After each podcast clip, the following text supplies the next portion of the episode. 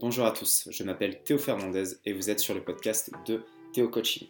Ici, je vous partage mon inspiration et mon expérience du coaching sportif au travers différentes thématiques telles que la progression, la compréhension de notre corps et le respect de notre santé. Vous pouvez retrouver tous mes podcasts sur les plateformes No Minutes, SoundCloud et Apple Podcast au nom de Théo Coaching Podcast.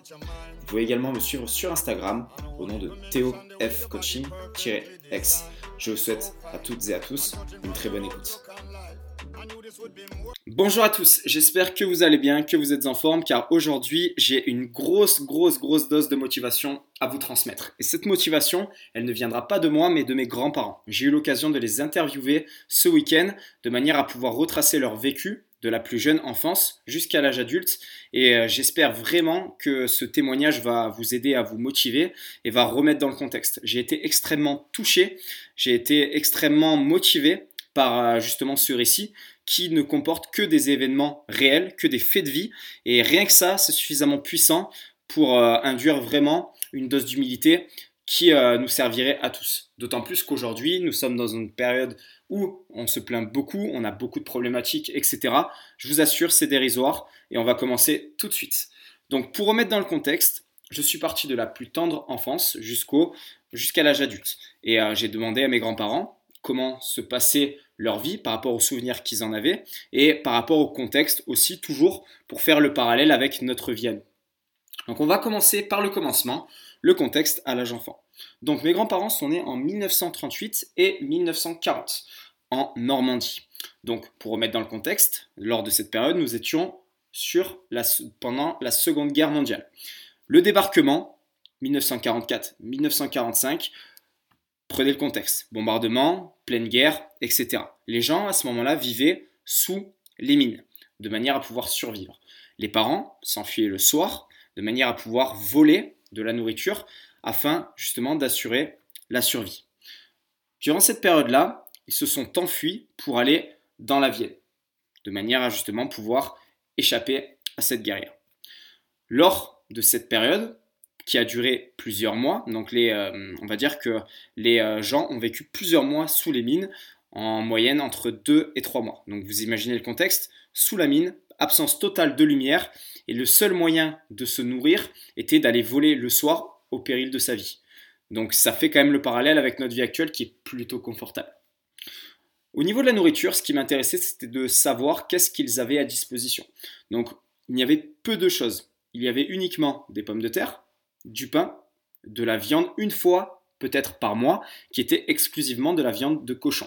Il y avait des œufs et il y avait du lait que faisait la chèvre qui euh, était transportée avec eux lors, du, euh, lors justement euh, ben, de ce déplacement lorsqu'ils sont partis pour aller dans la Vienne. Donc pour mettre dans le contexte, hein, la chèvre du coup alimentait l'intégralité de la famille par rapport au lait qu'elle fournissait.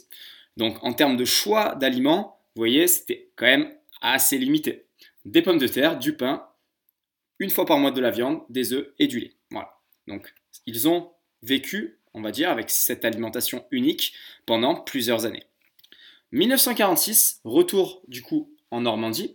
À ce moment-là, la Normandie était totalement dévastée par la guerre, forcément, en pleine reconstruction, et le travail des mines notamment commençait à reprendre. À l'âge de 13 ans, mon grand-père a commencé à travailler. Il travaillait du coup dans les champs à labourer à la main de 10 heures, 10 à 12 heures par jour. Donc, commencement à l'aube, non-stop jusqu'à midi, une petite heure de battement pour manger, jusqu'au soir, 6 jours sur 7. Pour un salaire, accrochez-vous bien, de 100 francs par mois. Voilà, donc travail physique actif toute la journée, non-stop, un seul jour de repos pour 100 francs par mois. Pour mettre dans le contexte, 100 francs, si on le compare en euros, ça représente vraiment très peu de choses. Donc, début de ce travail à 13 ans jusqu'à 18 et 20 ans. En parallèle à ça, ma grand-mère, elle, à 14 ans, a commencé à travailler chez les handicapés. Donc du coup, pas de salaire, juste nourri. Et à ce moment-là, on était sur du 7 jours sur 7 et sur un travail quasiment constant, non-stop. Donc ma grand-mère a travaillé dans ce contexte-là jusqu'à 16 ans.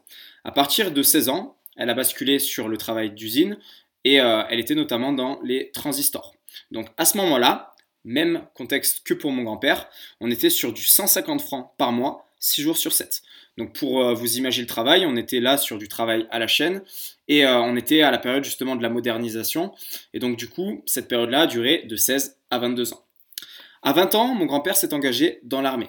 Donc il est resté à peu près deux ans et demi et il est parti justement en guerre lors euh, justement de cette période, la guerre d'Algérie qui était effective à ce moment-là, qui a duré à peu près 24 mois. Suite à ça, après la guerre, du coup, retour au travail et retour notamment au travail dans la mine. Donc dans la mine, comment ça se passait? 8 heures de travail non-stop et le travail consistait à pousser des wagons de minerai d'un point A à un point B. Également, tout ce qui va être travail de forage, d'extraction, etc. Donc là, concrètement, hein, si on compare avec notre mode de vie sédentaire, là, on y est très très loin. Euh, une marche toute la journée pour, à ce moment-là, un petit peu plus de, salaire. On était sur du 340 francs par mois. Et donc, euh, du coup, ben, ça, c'était son travail qui a duré justement une euh, trentaine d'années, tout simplement. Donc, euh, vous voyez, là, on était vraiment sur quelque chose de très actif, très physique, très éreintant, non-stop, tout au long de la journée, tout au long de la semaine. Et pourtant, ça ne posait pas de problème, c'était tout simplement normal à cette période-là. C'était le travail qu'il y avait. Et euh, ce qu'il en ressort, c'est que il y avait du travail. Le simple fait, en fait, euh, qu'il euh, y avait du travail et les gens ne se plaignaient pas, les gens ne partaient pas en dépression, les gens n'étaient pas en maladie, il fallait faire le travail et c'était comme ça, c'était ok. Il n'y avait pas forcément le choix en fait de la réflexion. C'était le travail qu'il fallait fournir et on faisait le taf. Basta. En parallèle, ma grand-mère travaillait, elle, dans, un peu plus dans le service. Donc elle a également travaillé pas mal dans les vignes, notamment donc tout ce qui est travail à la main, forcément, il n'y avait pas de machine d'extraction, etc. à ce moment-là. Donc tout ce qui va être euh, vendange, débourgeonnage, le travail des olives, pour un salaire à peu près équivalent, qui équivalait à ce moment-là au SMIC d'aujourd'hui. Donc euh, ça, pareil, pendant des années, avec en plus trois enfants à gérer à la charge. Donc déjà, on a pas mal d'infos. On est parti de l'enfance, de justement avec la période de guerre, de l'adolescence et ce début très jeune à commencer à travailler sur des travails très difficiles, très actifs, et du coup à l'âge adulte où on continue encore sur ce travail justement euh, d'usine et ce travail justement très, euh, très difficile physiquement. Donc à cette époque, il n'y avait pas de télévision, il n'y avait pas de réseaux sociaux, forcément, il n'y avait pas d'Internet, et euh, l'information était uniquement via la radio.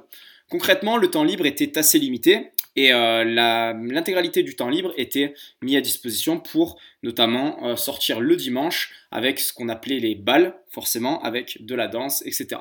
C'était les distractions de l'époque, il n'y avait pas tout ce qu'on a aujourd'hui. Et donc du coup, encore une fois, ça limitait le choix des activités, ça permettait d'être vraiment plus focus dans l'instant présent. Donc, on est passé, on a fait la petite enfance, on est monté jusqu'à l'adolescence et on a un petit peu justement visualisé l'âge adulte. Et du coup, c'est le moment pour moi de conclure ce podcast avec le parallèle de notre génération par rapport à la leur. Donc ce que j'ai pu retenir justement de, ces témoignages, c'est que euh, ce que j'ai demandé à mes grands-parents, c'était de savoir un petit peu comment ça se passait, euh, comment ça se passait au niveau du travail, etc. Est-ce qu'il y avait beaucoup de maladies, quelles problématiques il y avait, etc. Les conclusions, donc euh, justement, leur témoignage a été assez clair. À ce moment-là, il y avait peu de maladies. les gens n'étaient pas en arrêt de travail. Le stress n'existait pas.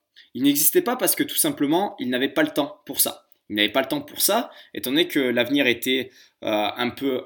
On vivait au jour le jour, tout simplement. Il y avait du travail, on le faisait, on passait à autre chose, etc. Et donc euh, forcément, le stress n'était pas un mot qui était, euh, qui était connu. Pareil, les dépressions, ça n'existait pas. Les gens n'avaient pas le temps d'être dépressifs. Il y avait toujours quelque chose à faire, il fallait être en mouvement pour justement subvenir à ses besoins, il fallait être en mouvement pour gagner sa vie, et il n'y avait pas toute euh, cette problématique de sédentarité, d'inactivité et de temps à pouvoir cogiter. Parce que le temps, il n'en avait pas, vous avez vu, il bossait quasiment 7 jours sur 7 pendant des années, des années, les vacances, ça n'existait pas. Il n'y avait qu'un jour de repos de temps en temps. Et du coup, ben, l'esprit était beaucoup moins euh, divergent. Il était vraiment focus à la tâche dans l'instant. Et donc, forcément, ça enlève toutes ces problématiques d'aujourd'hui on a le temps de penser, le temps de visualiser le, futur, le temps de se rappeler du passé, etc. Et cela implique pas mal de stress et crée beaucoup de problématiques actuelles. Donc également, j'ai voulu leur demander comment ça se passait s'il y avait beaucoup d'obésité à ce moment-là. La réponse a été forcément euh, très claire, il n'y en avait pas. Tout simplement, il n'y avait pas d'obèse. Et euh, quand euh, je leur ai demandé si il existait à ce moment-là une certaine forme de restriction calorique sous forme de régime ou autre, la réponse, pareil, a été sans équivoque il n'y avait pas de régime, ça n'existait pas. Le mot régime n'existait pas. Et les choix alimentaires, il n'y en avait pas non plus. Donc euh, on mangeait ce qu'il y avait, sinon on ne mangeait pas. Donc euh, le choix était vite fait.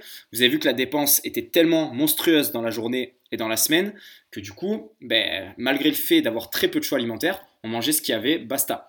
Il n'y avait pas de problème de euh, Nutella, de produits industriels, de gâteaux, etc. Ça n'existait tout simplement pas. Donc voilà pour ça. Donc si on fait vraiment le lien avec notre période actuelle, à ce moment-là, lors de leur jeunesse, le luxe n'existait pas. Il n'y avait pas euh, le luxe de pouvoir faire des choix euh, comme aujourd'hui. Donc, ce qui implique une certaine résilience, ce qui implique une certaine acceptation et ce qui implique tout simplement l'action. L'action, donc euh, vraiment le fait de faire ce qu'il devait être fait. Tout simplement parce qu'il n'y avait pas d'autre alternative. C'était comme ça et c'était OK. Et il n'y avait pas toute cette, toute cette problématique de flemmardise, etc. Parce que ce n'était tout simplement pas euh, ce n'était tout simplement pas possible. On faisait ce qu'il devait être fait et basta. Donc, ce que j'en ai conclu, c'est que l'instant présent était justement omniprésent par rapport à aujourd'hui. Aujourd'hui, on est déconnecté un petit peu justement de nos sensations, de nos sensations corporelles, de nos euh, envies, de nos émotions, et tout simplement parce que on a justement le luxe qu'il n'avait pas lors de cette époque. On a le luxe aujourd'hui de pouvoir faire énormément de choses. On a le luxe de pouvoir euh, accéder à tout un tas d'informations. On a le luxe de pouvoir se déplacer rapidement. On a le luxe de pouvoir communiquer avec n'importe qui de partout dans le monde. Et euh, justement, cette, euh, cette, abondance de choix, cette abondance de possibilités, même aujourd'hui, que ce soit au niveau de l'alimentation, on a le luxe de manger ce qu'on veut, quand on veut, on peut se faire livrer à n'importe quelle heure, on peut commander quelque chose qui arrive le jour même, et tout ça, en fait, c'est une source de stress, en fait, parce que il y a tellement de possibilités que ça noie, ça, nous, ça, ça noie la plupart des gens, justement, dans cette matrice de euh, putain, mais il y a tellement de choses que je ne sais pas quoi faire, je ne sais pas quoi choisir, je ne sais pas ce que j'aime, je ne sais pas. Et euh, à l'époque, il n'avait tout simplement pas de choix. Et quand on n'a pas de choix, on fait ce qui doit être fait. Et du coup, ça enlève l'intégralité des problématiques liées au stress, à la dépression et euh, aux problématiques de notre société actuelle. C'est ce que vraiment, moi, c'est ce qui m'a marqué. C'est uniquement, attention, mon interprétation, mais c'est vraiment ce qui ressort justement de cette, euh, de cette interview. Donc le fait justement d'être dans cette bulle, parce qu'on n'a pas forcément de vision, il n'avait pas de vision sur ce qui se passait, il n'était pas connecté, donc il ne savait pas forcément ce qui se passait dans le monde de manière générale, ils étaient uniquement dans leur environnement. La seule manière d'avoir des informations, c'était via la radio, et ce n'était du coup pas tous les jours. Et donc ça rejoint tout ce qu'on a dit jusqu'à présent. Voilà pour ce podcast. Je ne voulais pas le faire trop long, je voulais vraiment vous exposer les grandes idées que j'ai pu noter lorsque j'ai interrogé mes grands-parents. Et euh, je vais conclure vraiment en les remerciant encore une fois, parce que euh, moi, ça m'a mis une grosse baffe, concrètement, hein. ça m'a donné vraiment beaucoup de motivation, ça m'a fait prendre du recul sur euh, ma propre situation, sur mes propres envies, et ça m'a surtout amené beaucoup d'humilité et beaucoup de respect, parce que voilà, le vécu qu'ils ont eu, la plupart d'entre nous aujourd'hui ne seraient pas capables de l'assumer, car nous sommes devenus fragiles avec le temps, nous sommes devenus fragiles avec euh, nos biens matériels, nous sommes justement euh, dans une zone de confort perpétuel, que ce soit au niveau de notre travail, que ce soit au niveau de l'environnement dans lequel on se trouve, que ce soit au niveau euh, des activités que l'on peut faire, etc. Et donc tout ça fait que on affronte, on est moins armé pour justement lutter contre les problématiques qu'on a aujourd'hui. À l'époque, je leur ai posé certaines questions. Vous, vous doutez bien qu'il il y avait pas tout ce luxe au niveau des habitations. Lorsqu'ils travaillaient, c'était majoritairement dehors, qu'il fasse chaud, qu'il fasse froid. Il faisait souvent froid d'ailleurs à cette période-là. Et personne ne se plaignait. Forcément, euh, il y avait moins de problématiques de par le fait que les organismes étaient plus résistants aussi. Étant donné qu'ils étaient soumis à un stress perpétuel, entre guillemets, car c'était un stress environnemental, dû au fait euh, ben, que les habitations n'étaient pas à la pointe comme aujourd'hui. Et donc du coup, le corps était sans arrêt obligé de se renforcer. C'est ce qui fait qu'on avait des personnes qui étaient robustes, des personnes qui travaillaient toute la journée, toute la semaine, toute l'année, qui ne se plaignaient pas, qui ne stressaient pas, qui n'étaient pas en surpoids, qui avaient de l'énergie et qui profitaient de l'instant présent. Parce que la question que je leur ai demandé, hein, c'est euh, à cette période, vous étiez heureux?